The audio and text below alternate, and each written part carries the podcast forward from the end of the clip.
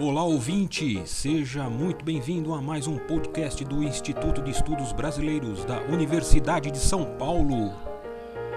Instituto especializado e sede de acervos importantes de muitos artistas e intelectuais. Olá pessoal, eu sou Viviane Longo, historiadora e museóloga, e faço parte da equipe interdisciplinar que organiza os arquivos dos professores Gilda e Antônio Cândido de Melo Souza. Venho compartilhar um pouco do que vi ao longo do processamento documental do arquivo do professor Antônio Cândido, hoje sob guarda do Instituto de Estudos Brasileiros da USP. O arquivo do IEB possui um sistema de organização já consolidado, em que os conjuntos são divididos em basicamente duas categorias, fundos e coleções. A documentação de Antônio Cândido compõe um fundo que leva seu nome. Hoje vou falar de apenas uma parte do Fundo Antônio Cândido, a documentação referente a seu pai, Aristides de Melo e Souza. Essa parte, digamos assim, é muito comum em arquivos pessoais, a documentação de familiares. Existe um volume considerável, até o momento pouco mais de 1850 documentos, que pertenceram a Aristides ou que são sobre ele, todos guardados e organizados por Antônio Cândido. Vou falar a respeito de alguns deles, com os quais trabalhei mais diretamente durante o processamento dos documentos de natureza textual. Tive a oportunidade de ler boa parte desses documentos e de escrevê-los no Sistema de Gerenciamento do Arquivo do IEB, o SGA, de modo que neste segundo semestre de 2020 os dados documentais estarão disponíveis ao público. Escolhi apenas uma das múltiplas temáticas que o Fundo Antônio Cândido apresenta desejando que as demais sejam em breve exploradas por interessados em outras abordagens de pesquisa. Mas voltemos a Aristides, ou melhor, ao Dr. Aristides.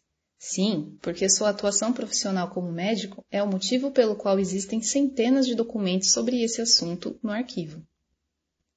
Aristides nasceu em 1885 na Fazenda da Prata, hoje território da cidade de Cássia, no sul de Minas Gerais.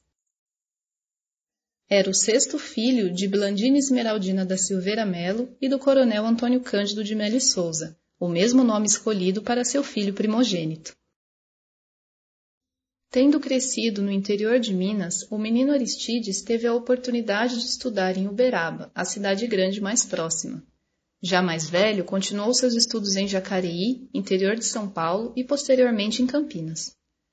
Sempre com o apoio do pai para continuar os estudos, em 1905, inicia o curso na Faculdade de Medicina no Rio de Janeiro. Buscando se estabelecer na profissão, foi ampliando sua rede de contatos, até chegar a Miguel Pereira, médico sanitarista que foi um tutor para o jovem médico Aristides. Em 1911, Aristides vai para Davos, na Suíça, e depois para Paris, na França, dando continuidade aos estudos. Seu diploma na Faculdade de Medicina do Rio de Janeiro encontra-se em uma das mapotecas do arquivo do IEB e data de 1915. Originalmente junto dele havia uma medalha que também está no arquivo do IEB e que, por ser um objeto, apenas por uma questão de preservação, diferente dos demais documentos predominantemente em suporte de papel, fica armazenado em um armário, local mais apropriado para documentos nesse formato tridimensional. Boa parte dos documentos dessa época estão reunidos no banco de dados do arquivo em um agrupamento chamado Formação.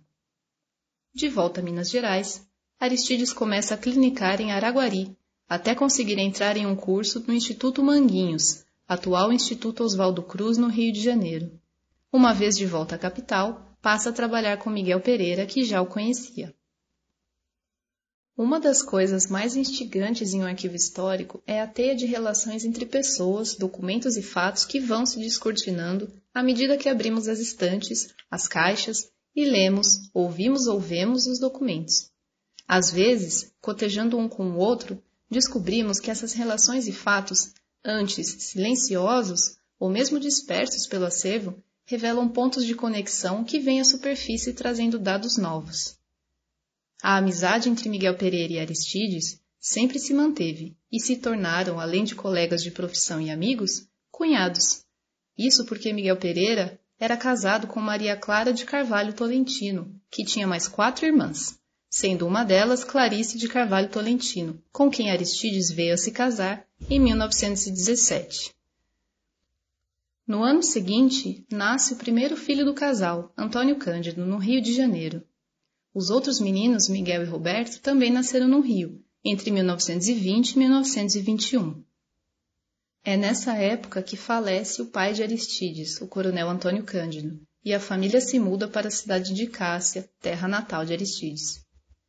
Sempre estudando, escrevendo e clinicando, Aristides foi chamado em 1928 pelo então presidente de Minas Gerais, na época ainda não se chamava governador, Antônio Carlos Ribeiro de Andrada, para que dirigisse os serviços termais de Poços de Caldas, e é para lá que a família se dirige e onde se estabelece por maior tempo. No arquivo existem algumas cartas e telegramas trocados entre Aristides e Antônio Carlos. Foi na gestão dele que as termas de Poços de Caldas se tornariam a primeira estância balneária moderna do Brasil, sendo ainda hoje um destino turístico.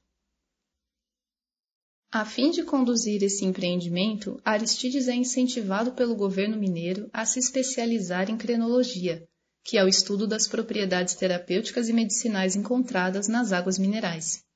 Para tanto, foi com a família entre 1928 e 1929 para a Europa, visitando diferentes estâncias termais e realizando cursos, que lhe renderam alguns certificados e diplomas que constam também no arquivo.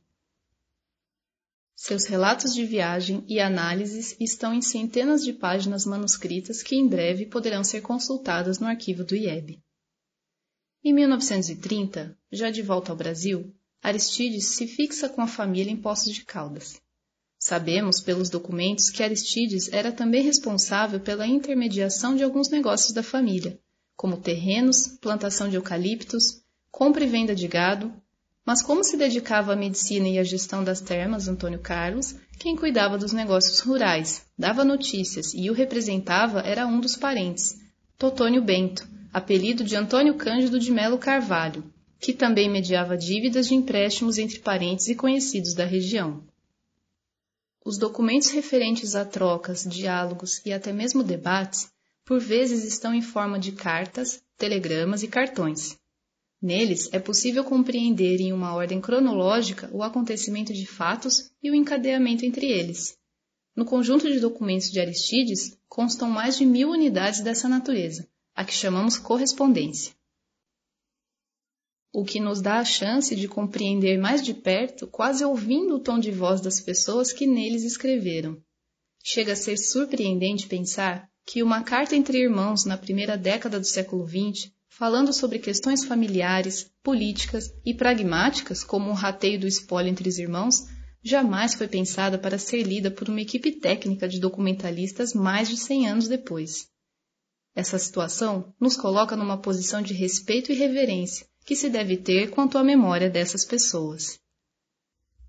Entre os documentos guardados por Antônio Cândido estão textos produzidos por seu pai, como reflexões críticas sobre questões municipais de Cássia, pois Aristides colaborou no jornal da cidade que se chamava A Vanguarda, jornal que o próprio Antônio Cândido assinou ainda por muitos anos, o que demonstra seu interesse em saber sobre a cidade em que viveu quando criança e o contato com familiares de gerações posteriores que lá permaneceram.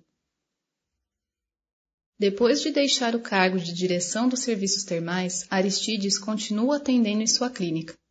Sobre sua atuação como médico, há inúmeros documentos de receitas médicas, notas fiscais e recibos de compra.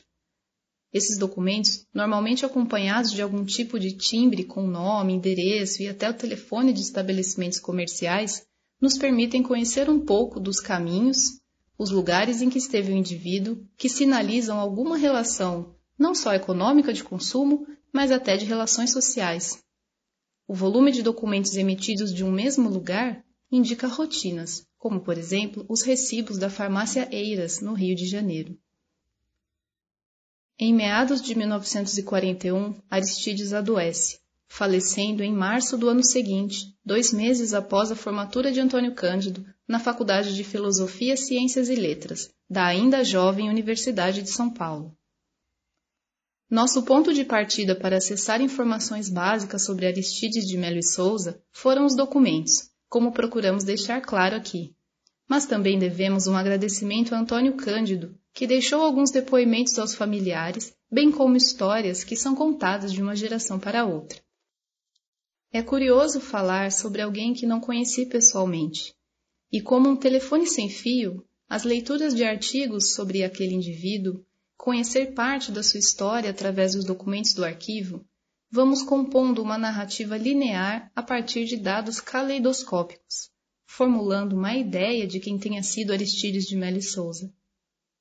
Quero terminar esse podcast dizendo que essa é apenas uma das muitas narrativas possíveis, a depender da maneira como os documentos sejam lidos e joguem luz uns sobre os outros. Obrigado pela atenção e até a próxima. Este podcast do Instituto de Estudos Brasileiros chega ao final. Esperamos que tenham gostado e em breve retornaremos com um novo assunto para você.